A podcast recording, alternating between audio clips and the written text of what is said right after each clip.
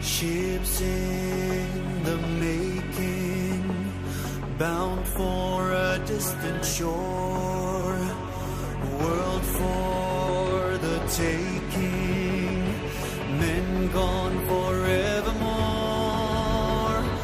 boarding and setting sail. Sexto Continente. Dirigido por el obispo de Orihuela Alicante, Monseñor José Ignacio Munilla.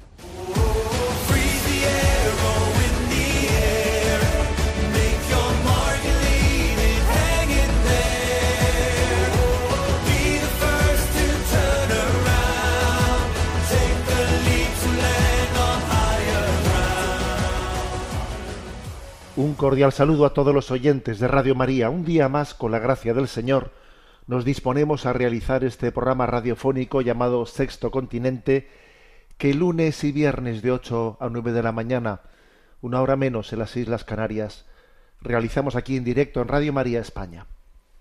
Hoy es 12 de mayo y entre otras, entre otras efemérides, algunas de ellas voy a hablar también a lo largo del programa, bueno, pues hoy se ha iniciado la campaña electoral en España. Campaña electoral a las elecciones municipales y en muchas comunidades autónomas, pues a, también a los gobiernos autonómicos. Bueno, ya sé que alguno estará diciendo, pero ¿cómo que se inicia la campaña electoral? Si vivimos siempre en campaña electoral y no le falta razón a quien, a, quien diga eso. En realidad, ¿eh? estamos siempre bajo ese, ese chaparrón, ¿eh? Mediático en el que siempre estamos haciéndonos propaganda, ¿eh? hablando, hablando mal de los demás y pavoneándose cada uno. Eso, quizás vivimos en una continua campaña electoral. Pero es obvio que quiero que el hecho de que estemos de una manera más explícita en este momento da pie a determinadas reflexiones desde el punto de vista de la doctrina social católica. De hecho, el pasado viernes, en este programa, en el programa de 5 de mayo, pues yo hablé, hablé en concreto del tema de la utilización de las encuestas de las consultoras de comunicación, de cómo se manipulan esas encuestas en este contexto electoral. ¿eh? Hablé sobre la manipulación de la ciencia demoscópica. ¿eh? Y eso obviamente está, esto lo, tenemos presente en toda la campaña electoral. Lo vamos a tener continuamente presente esa manipulación, ¿no? Pero hoy también quiero reseñar otro aspecto que también entra dentro de esta manipulación de las campañas electorales y es la de la utilización del dinero público para la campaña electoral.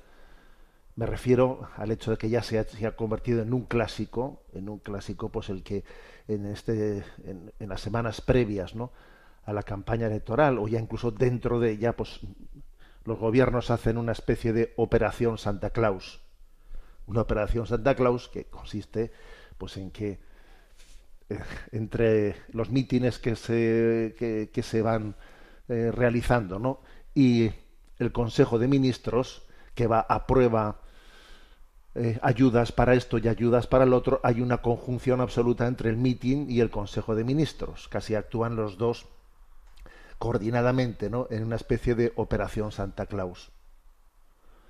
Que claro, uno dice, a ver, ayudas concretas que se están aprobando en, dentro de este contexto de la operación Santa Claus, sí son necesarias. Entonces, a ver si son necesarias, ¿por qué se ha esperado la campaña electoral?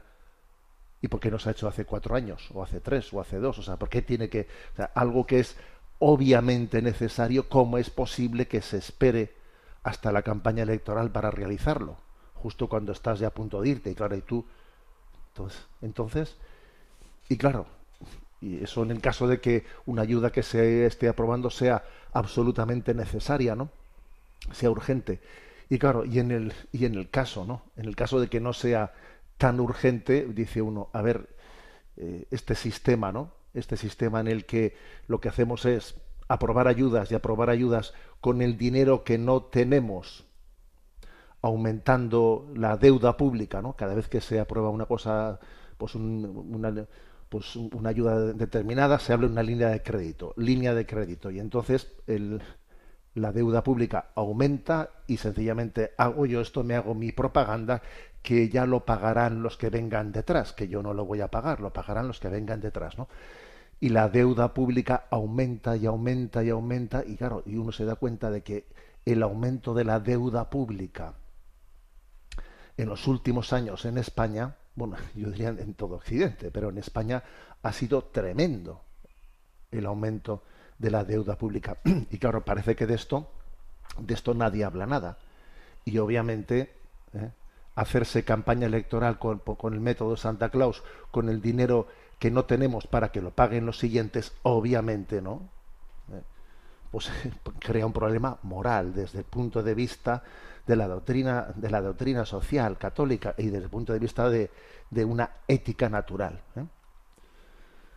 el aumento de descontrolado de deuda por motivo de las promesas de campaña electoral es en el fondo es una nueva modalidad de malversación de fondos. Es una nueva modalidad. Entonces, recordemos además que, en esta legislatura se ha hecho una modificación eh, del delito de malversación. ¿eh? Se ha hecho una, modificación en la que eh, parece que únicamente se considera malversación o, es más grave, ¿no? Si la malversación va a tu bolsillo privado, pero si la malversación en el fondo tiene como finalidad pues el servir ¿eh? pues a una a un proyecto político a un gobierno pues entonces la malversación no es considerada no es punida de forma tan grave no pues la verdad es que creo que tiene una gran gravedad una malversación que tiene como finalidad la de perpetuarse en el poder. Y además esto implica, conlleva un retrato, un retrato de nuestra debilidad moral, de la debilidad moral de la población, ¿no? Porque ¿cómo es posible que les pueda resultar beneficioso en el rédito electoral actuar de esta forma? ¿Cómo es posible? Porque, hombre, también hay mucha mucha población que tiene capacidad crítica, ¿no? Y que cuando llega este momento Santa Claus dice, pero hombre, estamos ya en lo de todos en lo de todas las campañas electorales y que ahora hay mucha gente que tiene capacidad crítica, pero a pesar de eso, ¿por qué se realiza? Pues porque obviamente ellos eh, hacen su cálculo y entienden que a pesar de todo, a pesar de que habrá personas que tengan una capacidad crítica, les resulta beneficioso en cuanto a rédito electoral. ¿Por qué? Pues porque existe una debilidad moral muy grande eh, pues en, nosotros. Una debilidad moral es que, eh, pues que más o menos podríamos traducirla diciendo, ¿no? Llámame perro y dame pan. O sea, mira, ande yo caliente y ríase a la gente. Si me dan, sí, pues venga, pues si me dan un cheque para viajar por Europa, pues puedo viajar por Europa y así conocer mundo y, me, y así me permiten no sé qué. vamos a ver. ¿eh? es que cuando no tenemos ideales, tenemos precio. Cuando no tenemos ideales, nuestro voto se pone en venta. Es así. ¿eh? entonces, es la debilidad moral, la debilidad moral de la población, de, de, nosotros, de cada uno de nosotros, la que de alguna manera eh, está siendo, vamos, está siendo puesta en evidencia, en evidencia cuando resulta que campaña electoral tras, campaña electoral se hacen estas operación Santa Claus en la que hay una combinación entre promesas de mitin y chequera de Consejo de Ministros a los, a los dos días o los tres días de haberlo anunciado en el mitin. Claro, es una es un sistema en el que deja patente nuestra la, debilidad moral en la que vivimos, ¿no? Por ello, iniciamos ¿no? la campaña electoral. Sí, hoy es el primer día de la campaña electoral, pero creo que tenemos que ponernos ¿no? en presencia de Dios y pedirla y pedirle la gracia de vivirla con paz, con paciencia, con capacidad crítica y con discernimiento. Sexto Continente es un programa que tiene interacción con los que sois usuarios en redes sociales, eh, en Instagram y en Twitter a través de la cuenta arroba obispo munilla, con los que sois usuarios de Facebook a través del muro que lleva mi nombre personal de José Ignacio Munilla.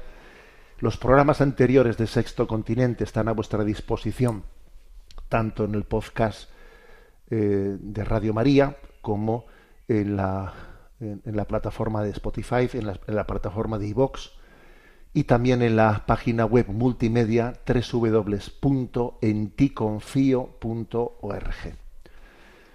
Bien, pues vamos adelante en la andadura de este programa en la que voy a comentar varias cosas, pero eh, la siguiente, el siguiente tema que comento también está ligado, también está ligado al tema de la campaña electoral y es que otro tema de debate, de debate también ético moral que se ha abierto en estos días es a propósito de la presentación en, dentro de las listas como candidatos de un partido político llamado Bildu, que se presenta en el ámbito de la comunidad autónoma vasca y de Navarra, dentro de sus, de sus listas electorales, presenta a un número, a un número considerable de personas que fueron condenadas por terrorismo ¿eh? y cumplieron sus condenas y terminaron sus condenas y ya están en libertad, algunos de ellos incluso condenas de, por delitos de, sangre, ¿no?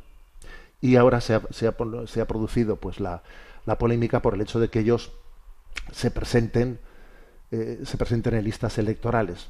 Claro, legalmente hablando, eh, pues no parece que haya ninguna dentro de las leyes que están en vigor, no parece que haya eh, alguna en concreto ¿no? que, se, que se esté violando por el hecho de que concluyeron su concluyeron las condenas ¿no? otra cosa sería entrar, a, considerar cómo es posible que una persona que fue condenada a cientos de años de prisión, luego en la práctica resulta que lo que haya cumplido sea un número, pues, un, bueno, eso es otro tema en el cual ahora no, no entro. Pero la cuestión se ha planteado de la siguiente manera, ¿no? Pues desde, la, desde una asociación de víctimas del terrorismo hemos escuchado una expresión que me parece importante, ¿no? Esto podrá ser legal, pero es inmoral. ¿eh? Le hemos escuchado a, a la presidenta de COVITE, una asociación de víctimas del terrorismo, eh, hermana de, de un asesinado por ETA, decir esta expresión, ¿no? Y responderle de esta manera a la vicepresidenta del gobierno español, Irene Montero, ¿no? La cual, la cual ante esta cuestión ha dicho esto es legal, ¿no? Es legal y punto, claro. Y, y la presidenta de este de esta asociación de víctimas del terrorismo le ha dicho será legal, pero es inmoral. Y me, y me ha parecido pues una distinción clave, ¿no? Hay cosas que pueden ser legales pero al mismo tiempo pueden ser inmorales. Y es inmoral el estar añadiendo una injuria, una ofensa a las víctimas de una manera gratuita e innecesaria. Porque fíjate tú que no habrá personas que puedan apuntarse, ¿no? que puedan presentarse para los cargos públicos para tener que elegir aquellas eh, que infligieron un dolor tan grande a las familias que han sido víctimas del terrorismo y la insensibilidad que supone ¿eh? el que alguien aspire ¿no? pues a, a ser eh, presidente de, eh, pues de, un gobierno autonómico o alcalde o lo que fuere, ¿no? cualquier, cualquier cargo de representatividad, bueno, la insensibilidad que él dice, bueno, y yo voy a, y yo voy a gobernar, voy a gobernar sobre una población dentro de la cual hay personas, hay víctimas a las que yo agredí y yo voy a ser su alcalde, voy a ser el alcalde de aquella persona a la, a la cual vamos, a la cual infligí pues un dolor inmenso. Es prudente que yo, eh, que yo me, me, presente de esa manera, no, no, no, es más sensato el que yo tenga un perfil, pues un perfil humilde eh, de, vamos, no voy a decir de o sea, no, no, no, creo que una persona que ha redimido ya su culpa tenga que tenga que esconderse, ¿no? En esta vida tendrá que estar presente, pero claro, pues un perfil humilde. No voy a pretender yo, después de haber eh, salido de la cárcel, ahora gobernar sobre aquellas personas a las que agredí, ¿no? Es prudente eso. Y entonces esa distinción eh, realizada por por la presidenta de la Asociación de Víctimas, esto podrá ser legal, pero es inmoral, me parece una distinción clave, clave. ¿eh? Creo que es cuestión de sensibilidad, de ponernos, de ponernos, trata a los demás como te gustaría que, que te, tratasen a ti, esa regla de oro, esa regla de oro, ¿no? ¿Qué ocurriría eh, si tú estuvieses en la situación contraria, ¿no? Por otra parte, no, creo que las ideologías, las ideologías nos ciegan, nos ciegan incluso para utilizar la lógica, el sentido común, ¿no? Hemos visto como, eh, pues desde instancias del gobierno, pues se ha, se ha, intentado quitar importancia a esto, diciendo, bueno, pues que, que el tema de ETA ya es una historia pasada, ¿eh? que hay que mirar al futuro, que es una historia pasada y que hay que normalizar las cosas. Bueno, entonces vamos a ver, un gobierno que se ha caracterizado por la ley de memoria histórica, reabriendo las heridas de la guerra civil de hace casi 90 años, 90 años, que ahora, diga, que ahora diga que hay que minimizar el tema ya de ETA, que pasó hace 20, 30 años, eso ya hay que olvidarlo, hay que mirar al futuro. Hombre, vamos a ver cómo es posible que tengamos una ideología tan eh, selectiva que nos impide utilizar la lógica, el sentido común, la justicia equitativa. Vamos a ver. Por eso, bueno, creo, ¿no? Que esa distinción eh, realizada por, por la presidenta de COVITE de la Asociación de Víctimas del Terrorismo, esto será legal, pero no es moral. ¿eh? El hecho de que se produzca esa especie de, de agravio innecesario, ¿no? Pues me parece que es una distinción que dice mucho, ¿no? Dice mucho en favor de en favor de quien lleva lleva esas heridas, carga con ellas y pasan los años. A nosotros nos puede parecer, bueno, eso ya terminó. Bueno, terminó. Es que, claro, por otra parte, no tiene nada que ver que una persona que haya redimido su, haya redimido su condena, haya salido de ella, pues con una, un arrepentimiento, una petición de perdón. No tiene nada que ver que haya sido así o que haya salido de allí y encima a la salida pues se haya eh, pues eh, escenificado un homenaje al héroe que estuvo en la cárcel como si hubiese sido pues una especie de ¿eh? soldado condenado por los invasores, ¿no? Claro, es que no tiene nada que ver, porque obviamente si alguien ¿eh? pues hubiese se hubiese arrepentido profundamente de sus eh, pues de los delitos cometidos, pues no sería tan ofensivo que ahora se presentase a los cargos públicos. Pero si no, no ha existido arrepentimiento alguno ni petición de perdón, sino más bien uno parece que está orgulloso de lo que hizo, entonces, claro, que ahora se presente a cargos públicos, pues resulta ofensivo, obviamente, ofensivo para las víctimas, ¿no? Obvio, obvio. Trata a los demás como te gustaría que te tratasen a ti. Bueno, pues estos son dos temas que, digamos, hacen referencia a la... Eh, de discernimiento moral, ¿no? Por lo que hace referencia a la a la actualidad en España, que la actualidad en España pues es, la de la campaña electoral. Aunque sé que esto último que he dicho tiene actualidad en otros muchos países de Hispanoamérica, donde también este programa se escucha. Pues existen también países ¿no? en, Latinoamérica, en, Hispanoamérica, países que, en los que están gobernados por personas que antes, ¿no? de haber, por, vamos, antes o anteriormente formaron parte de guerrillas Vamos, que fueron guerrilleros, vamos, que tuvieron en sus manos los, eh, pues eh, la metralleta, ¿no? Y dispararon contra gente. A ver, pasar de esa pasar de ese escenario, ahora a pretender ser yo el presidente del y gobernar para todos, porque uno cuando se convierte, ¿no? Pues en, en, presidente o, eh, de un país o tiene un cargo público, tiene que gobernar para todos. Tú no puedes ser solo el alcalde o el presidente de, de, de los tuyos, no. Tú tienes que tienes un cargo público y sirves a todos. A ver, ¿tú crees que estás en disposición de poder hacerlo cuando formaste parte de una guerrilla, de una guerrilla en la que en la que se cometieron todo tipo de tropelías y ahora tú vas a ser el presidente de todos? ¿No te parece que eso que eso es inviable, o sea, que, no exista esa capacidad moral, ¿no? De poder, de poder ver eso, eso con claridad, pues dicta mucho de cómo, eh, el, el, ansia de poder, el ansia de poder nos ciega, nos obnubila y nos ciega, ¿no? Bueno, damos un paso más en nuestra, eh, en nuestra andadura de sexto continente. Y una gran alegría. A ver, eh, vamos a decir cosas hermosas. Para que veamos que después de las lágrimas, los que sembraban con lágrimas cosechan entre cantares. Me estoy refiriendo, que alguno ya se lo habrá imaginado, a que el Papa ha tenido, Papa Francisco ha tenido un encuentro con el patriarca copto, ¿eh? que se llama Tahuandro II, que es, es también llamado patriarca de las sedes de San Marcos o Papa de Alejandría, es el Papa, el Papa copto que se le llama, ¿no? Con, existe entre la Iglesia Católica y los coptos una profunda relación eh, ecuménica, eh, gracias a que hace 50, 50 años hubo un encuentro entre el, el, que entonces era el Papa copto, que era Senouda III, y San Pablo VI. ¿eh? Los dos se encontraron hace 50 años y abrieron pues un, un cauce de comunicación entre ellos pues muy fluido, la verdad es que muy fluido, ¿no?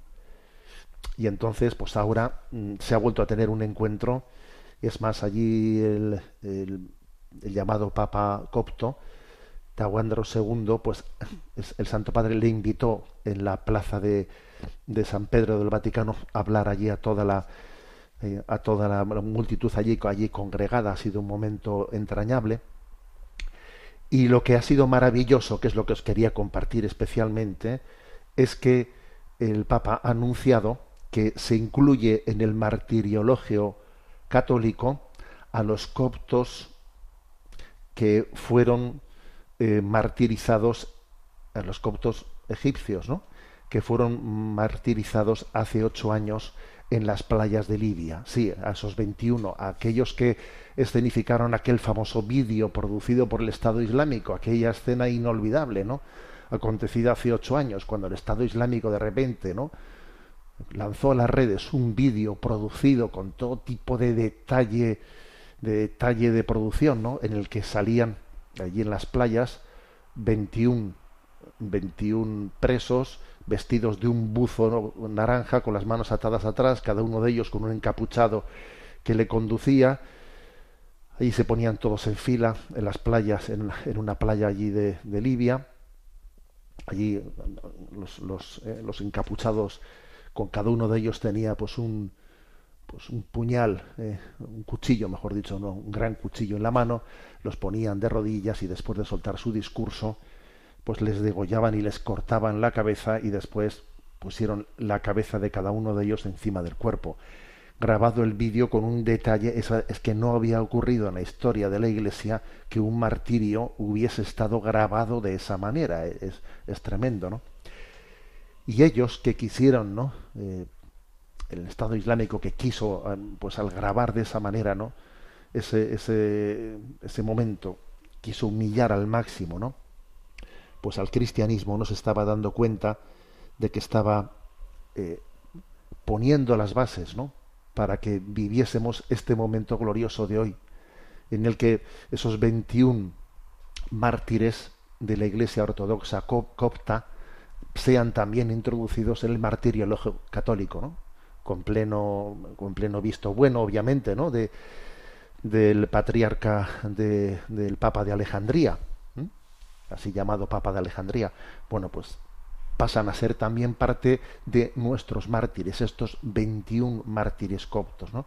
Es una gran, es una gran noticia, la verdad. Yo es que además les tengo un cariño tremendo, ¿no? Porque se han hecho muchos estudios de cómo ellos eh, se, cuando se les ponía ya de rodillas y estaban a punto, tenían ya el cuchillo en, el, en la garganta, se han hecho estudios de cómo ellos iban balbuciendo, balbuciendo palabras, ¿no? Y entonces quienes, quienes leen los labios han podido, han podido transcribir qué palabras iba cada uno balbuciendo justo en el momento en que les degollaban, ¿no? Y es impresionante ver que todos aquellos no hacen sino repetir Jesús ten misericordia, Jesús ten misericordia de mí. Mueren pidiendo misericordia a Jesús. Es impresionante, ¿eh? creo que es un pasaje impresionante. Entonces, pues mm, que es una gran noticia que tenemos estos 21 nuevos mártires en nuestro martiriologio ¿eh? de la Iglesia Católica y además compartiéndolo con la Iglesia Ortodoxa, con, con, nuestros hermanos coptos, ¿eh? que es una gran alegría poder, poder compartir esto. Quienes son así oyentes de hace mucho tiempo, de hace mucho tiempo de este programa, quizás recordarán que hace muchos años yo en este programa os aconsejé que buscaseis un, un reportaje, un reportaje impresionante ¿eh? que hizo la televisión rusa RT, el canal ruso RT, hizo un reportaje de unos 25 minutos sobre estos mártires coptos. ¿eh? Y la verdad es que se, llama el reportaje La anticruzada del Estado Islámico. Entonces, eh, pues un equipo de televisión de RT eh, fueron a la aldea, a la aldea copta que se llama Al-Ur, Al-Ur, que es una aldea muy pobre, pues de, Egipto, y allí hicieron un reportaje entrevistando a los familiares, ¿no? y es, entrañable porque es gente súper pobre, súper humilde, por eso ellos habían ido desde allí, eran, eran muchachos jóvenes que habían ido a buscar algo de trabajo a Libia para trabajar pues, pues, pues, unos meses eh, y entonces allí es donde les martirizaron, ¿no? Bueno, entonces es un reportaje maravilloso. La pena es que ahora eh, resulta que, que, entre nosotros, pues eh, se, en Occidente se ha censurado todos, todas las noticias que llegan de Rusia. Entonces resulta que ahora el canal RT eh, ruso está censurado en, Occidente. Que también, vamos a decir, eh, que eso también es una cosa que nos la tendríamos que hacer ver, porque, porque claro, una cosa es que exista eh, una, una, guerra, pero el hecho de que mm, asumamos que durante las guerras se censuren los canales, los canales de comunicación, pues es un principio muy peligroso para la libertad de expresión un principio muy peligroso, porque hoy porque esto, hoy porque lo otro, cualquier día también nos censurarán a nosotros diciendo que no somos políticamente correctos, porque una vez que no se respeta el principio de libertad de expresión, pues es con todas las consecuencias. Pero bueno, eso entre paréntesis. ¿eh?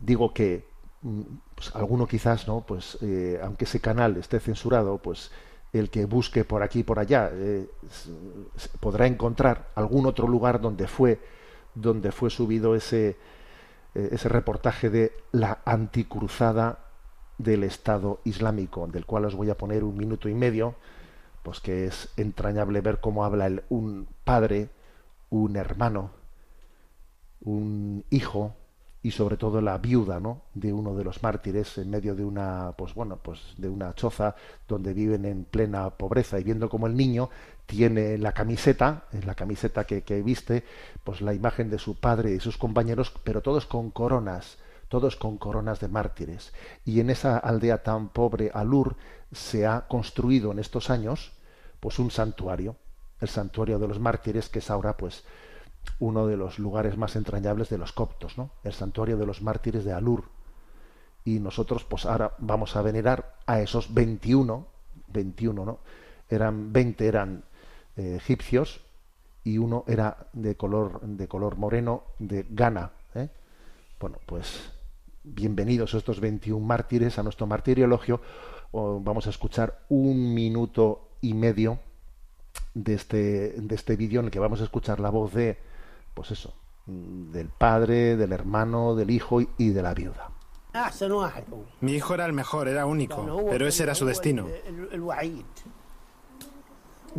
Cuando los estaban matando, recé a Cristo hasta el último momento. Mi hermano ya no está con nosotros en cuerpo, pero en alma sí está presente. Por eso yo haré todo lo posible por su familia y sus hijos. Para nosotros se convirtió en un santo, en mártir, porque murió por su fe.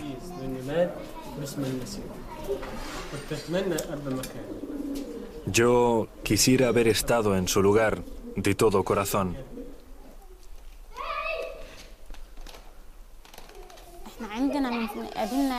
Nosotros sentimos su presencia cada día. Y hace tres días todos los mártires se nos aparecieron en forma de palomas. El hecho de que entre ellos estuviera Matthew, un chico negro de Ghana, nos ayudó a reconocerlos. Porque de noche llegaron aquí 20 palomas blancas y una parda. Y eso que las palomas no vuelan por las noches. Ellas se acercaban volando a la casa de cada mártir, daban unas vueltas y se iban. Y luego todas volaron en dirección a la iglesia.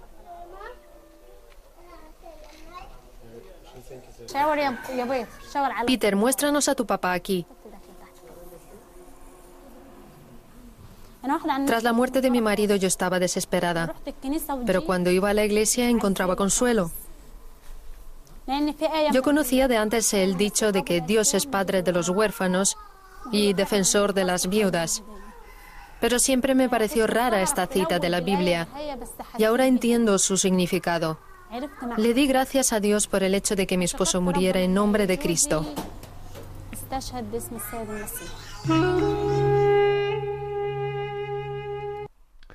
Y en este momento, este reportaje eh, cuenta, ¿no?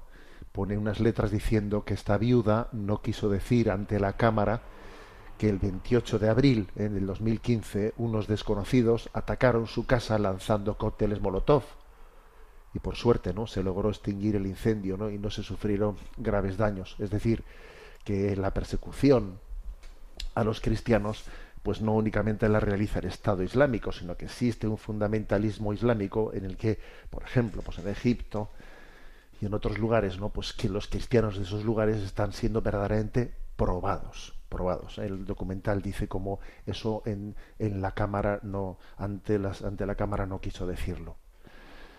Bueno, aprovecho también para decir lo siguiente. ¿eh?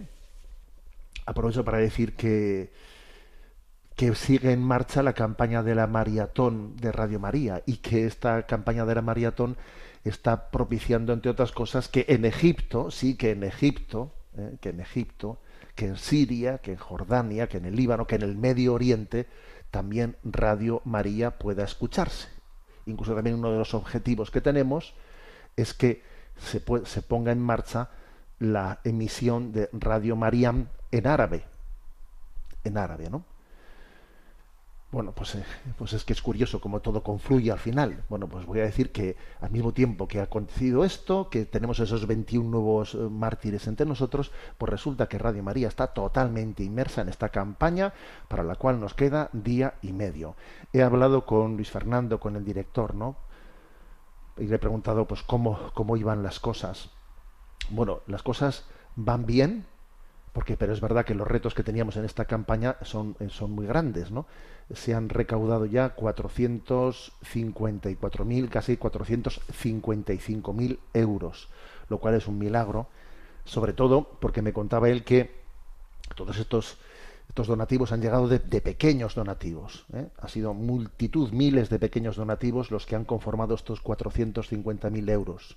¿eh? Algunos también donativos medianos, ¿no?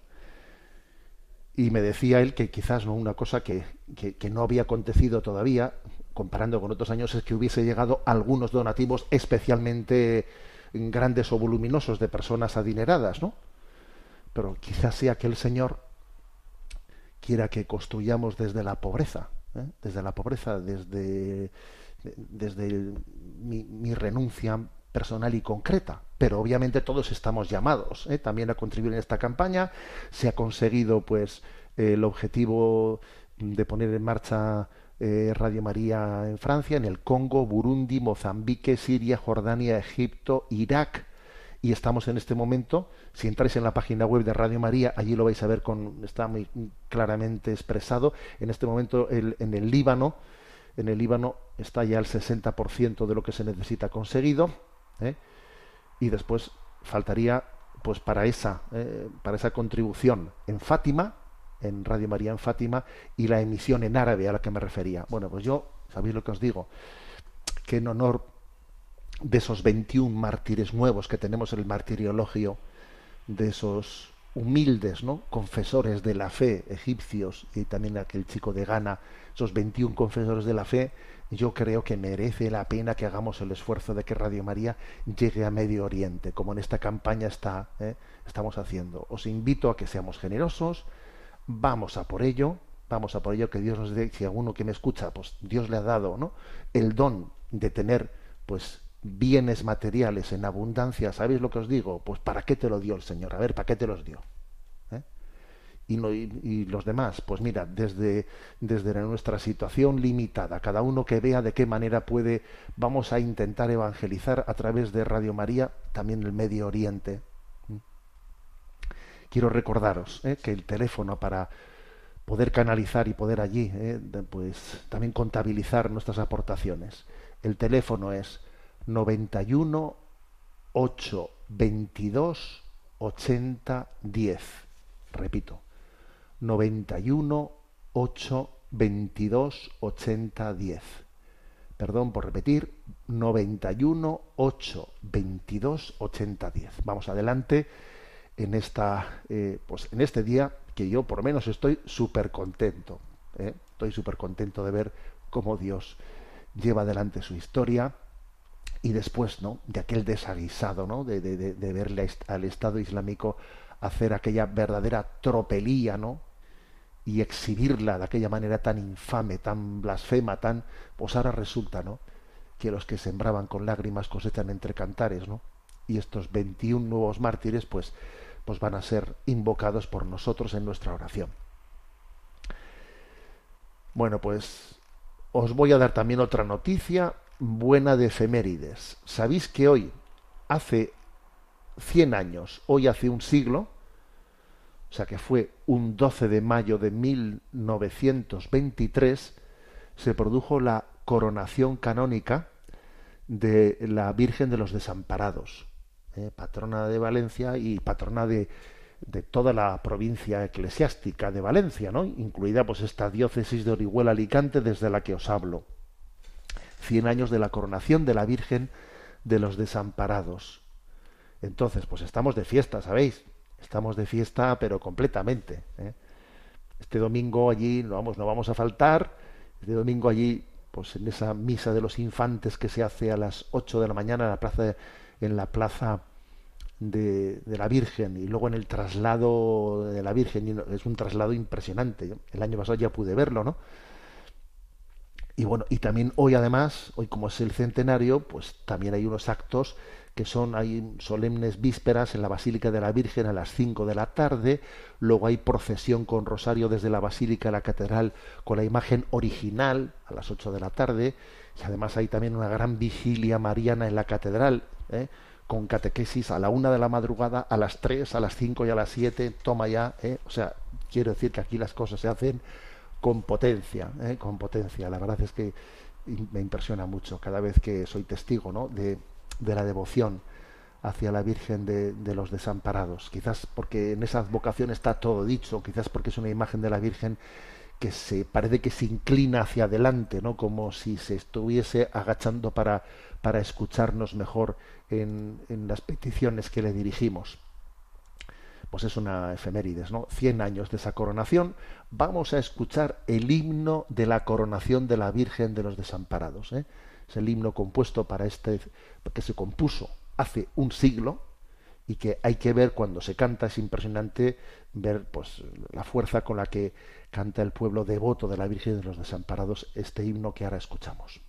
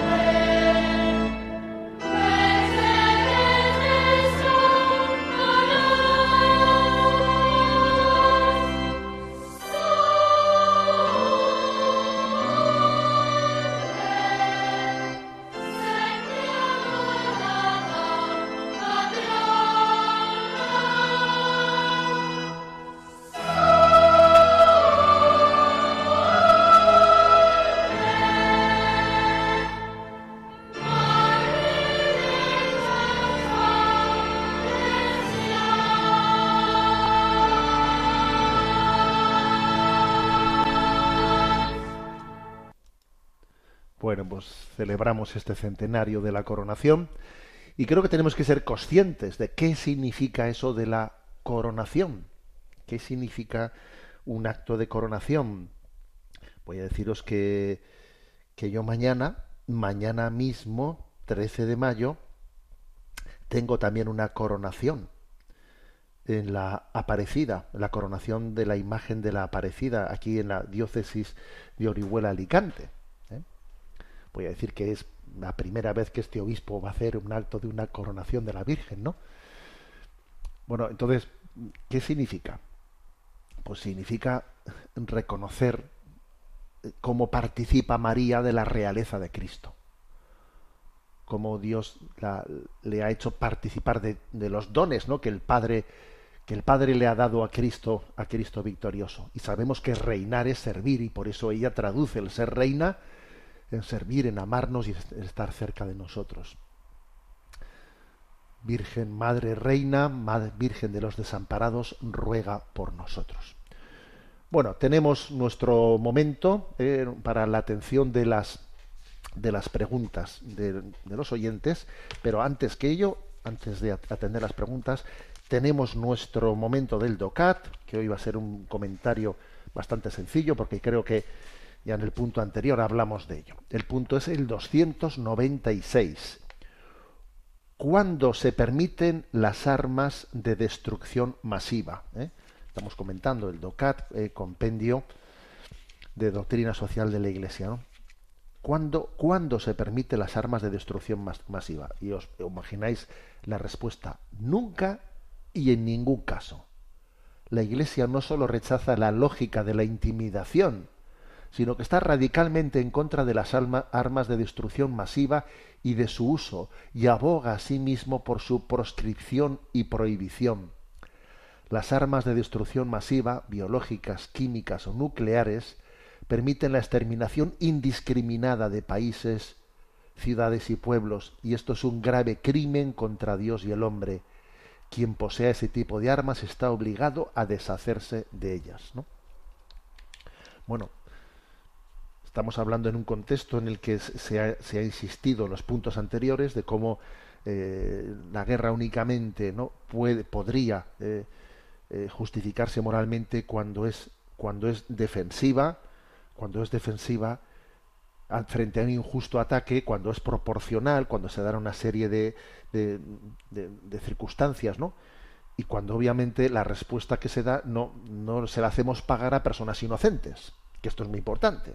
Se da, se da la circunstancia de que si por algo se caracterizan las armas de destrucción masiva, es que es imposible que mi respuesta esté circunscrita. No, o sea, mi respuesta es absolutamente indiscriminada indiscriminada. Entonces, pues esto es lo que ocurre, ¿no? Lo que ocurre es que en las guerras, en las guerras están, están padeciendo personas que pasaban por allí, ¿eh? que en absoluto, ¿eh? pues tienen, son, son profesionales de, de, un ejército que pasaban por allí y es absolutamente injusto que tal cosa, ¿no? Porque en ese caso tú estás, te estás extralimitando supuestamente, ¿no? Supuestamente te estás extralimitando en una respuesta proporcionada ante lo que tú consideras que era un injusto ataque, incluso aunque todas esas circunstancias de que es verdad que el ataque era injusto, es verdad que tú no tienes otra manera de defenderte eh, que, recurriendo a la fuerza, es verdad que parece que se dan las circunstancias de que, que esa respuesta, sí, sí, sí, pero si recurres a armas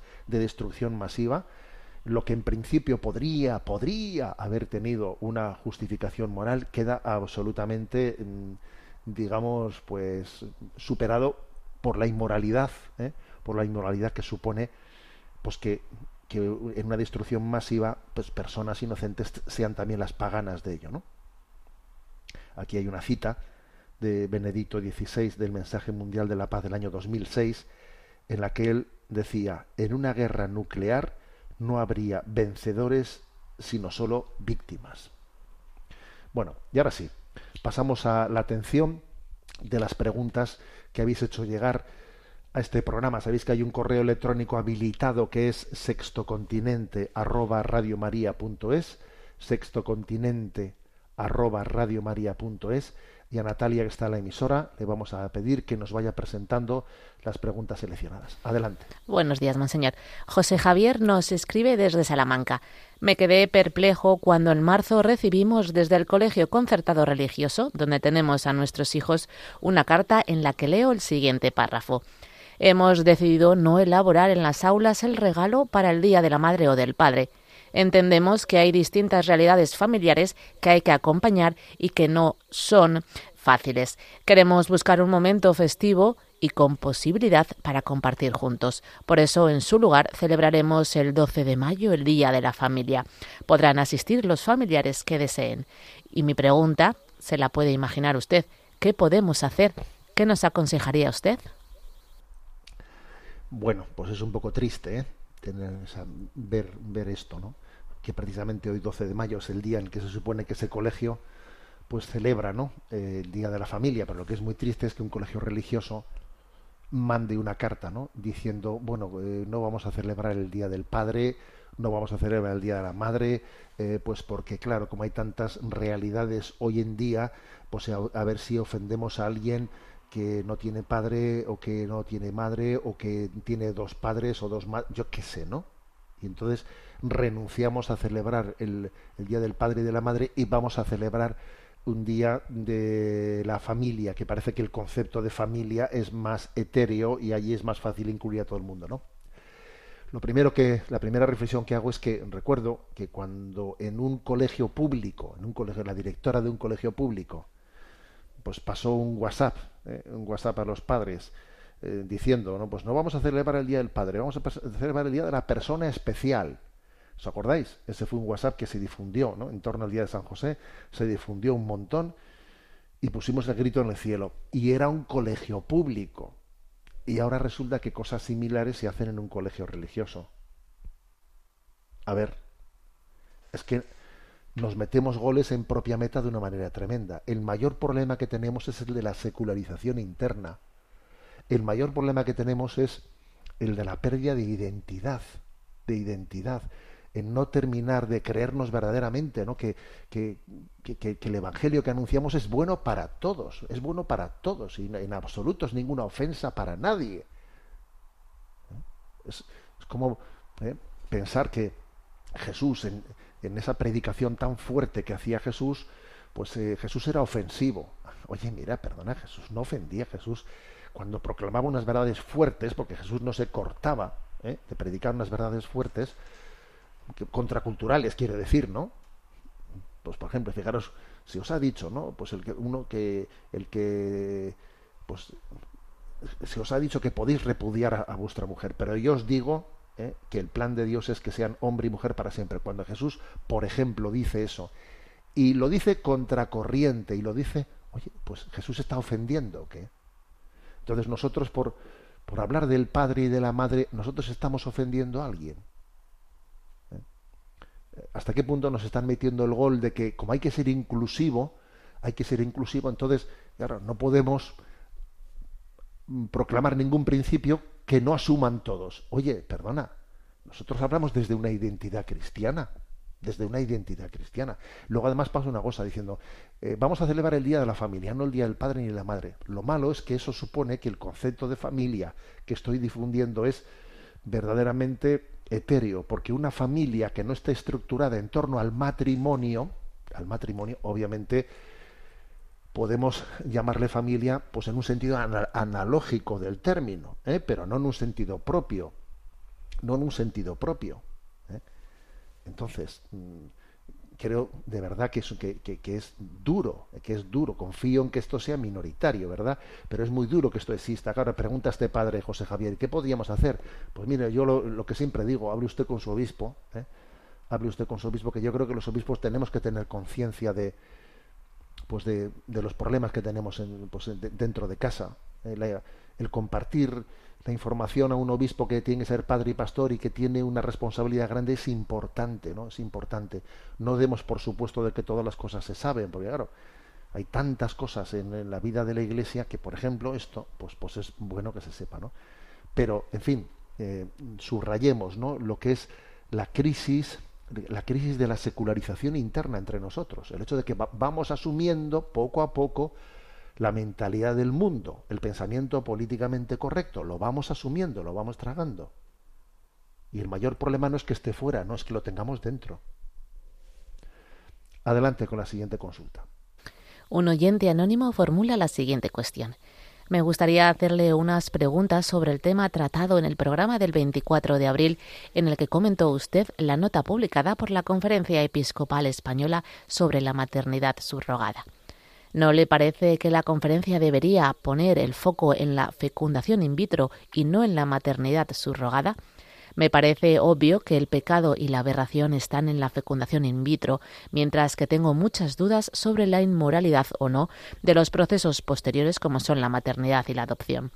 Dado que el óvulo fecundado es un ser humano, no debería hacerse todo lo necesario para darle el cuidado adecuado para que se desarrolle según su naturaleza hasta el momento de su muerte, pero hoy por hoy, el único, repite, el único modo de cuidar de ese ser humano es que se implante en el útero de una mujer.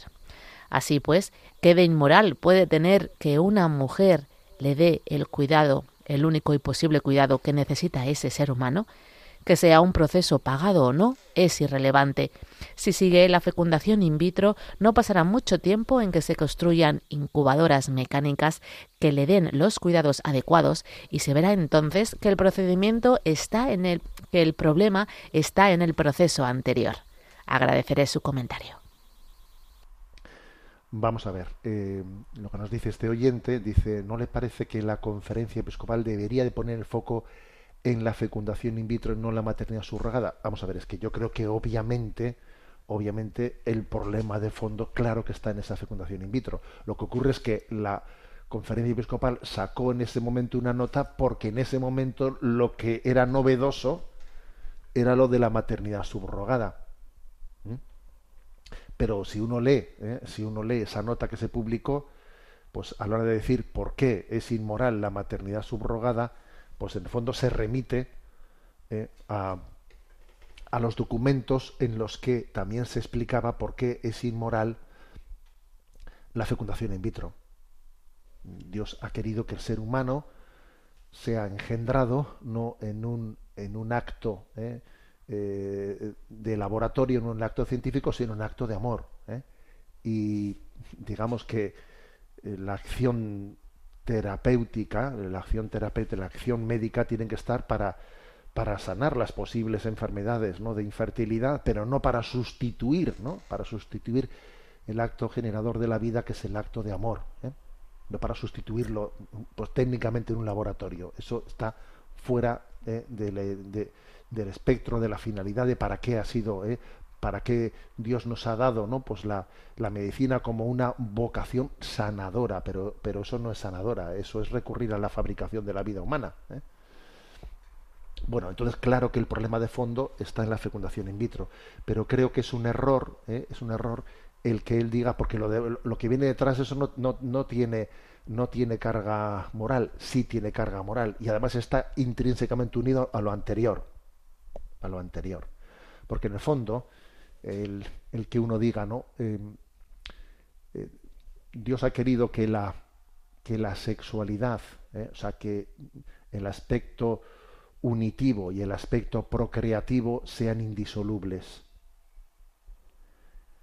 Repito, esta es la clave, ¿eh? esta es la clave que es la afirmación de que hizo Pablo VI en Humane Vitae, que el aspecto unitivo del acto de amor y el aspecto procreativo sean indisolubles. Tal cosa eh, se viola eh, no únicamente la anticoncepción, sino también en la fecundación in vitro, cuando uno busca ¿no? una finalidad procreativa desligada del aspecto unitivo. Bien, eso todavía se vuelve a escenificar eh, pues cuando alguien dice pues yo voy a llevar adelante pues el, por, por intentar salvar no pues una, una vida humana me implanto me implanto un, pues un embrión, ¿eh? me lo implanto para llevar adelante. tú estás de alguna manera contribuyendo a esa a ese desligar lo unitivo y lo procreativo, lo estás desligando más todavía. Estás todavía ¿eh? contribuyendo más a ese desligar pues todo el proceso de la maternidad y paternidad que todo él está integrado. Estamos todavía ahondando en esa fragmentación ¿eh? de lo que es un proceso que tiene que ser íntegro, íntegro, ¿no? Entonces, de acuerdo que el, problema de fondo es la fecundación in vitro, ¿no? Pero claro que también la maternidad subrogada tiene un problema moral, no únicamente la, fecundación in vitro, la tiene también porque está todavía continuando con esa fragmentación, el hecho de que alguien ¿eh? esté llevando, llevando a la vida a un embrión que no es tuyo y cuando lo, y cuando lo tengas se lo vas a dar a otro, todavía está generando más ese sufrimiento, ese sufrimiento de desligar lo que Dios quiso que estuviese plenamente integrado, que es el acto de amor, que es la concepción de la vida, que es la gestación, que es bueno, tenemos, tenemos el tiempo cumplido. ¿eh? Eh, termino volviendo a hacer volviendo a hacer esa llamada a que nos os animo a meteros en la página web de Radio María. ¿eh?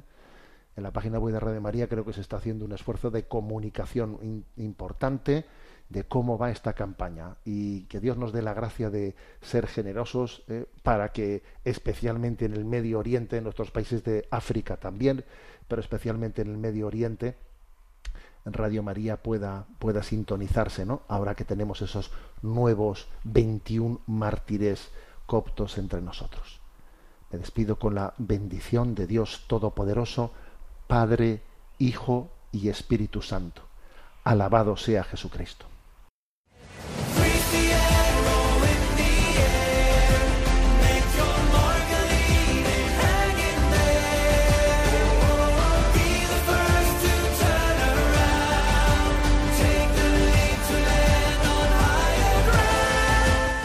Finaliza en Radio María Sexto Continente, dirigido por el obispo de Orihuela Alicante, Monseñor José Ignacio Munilla.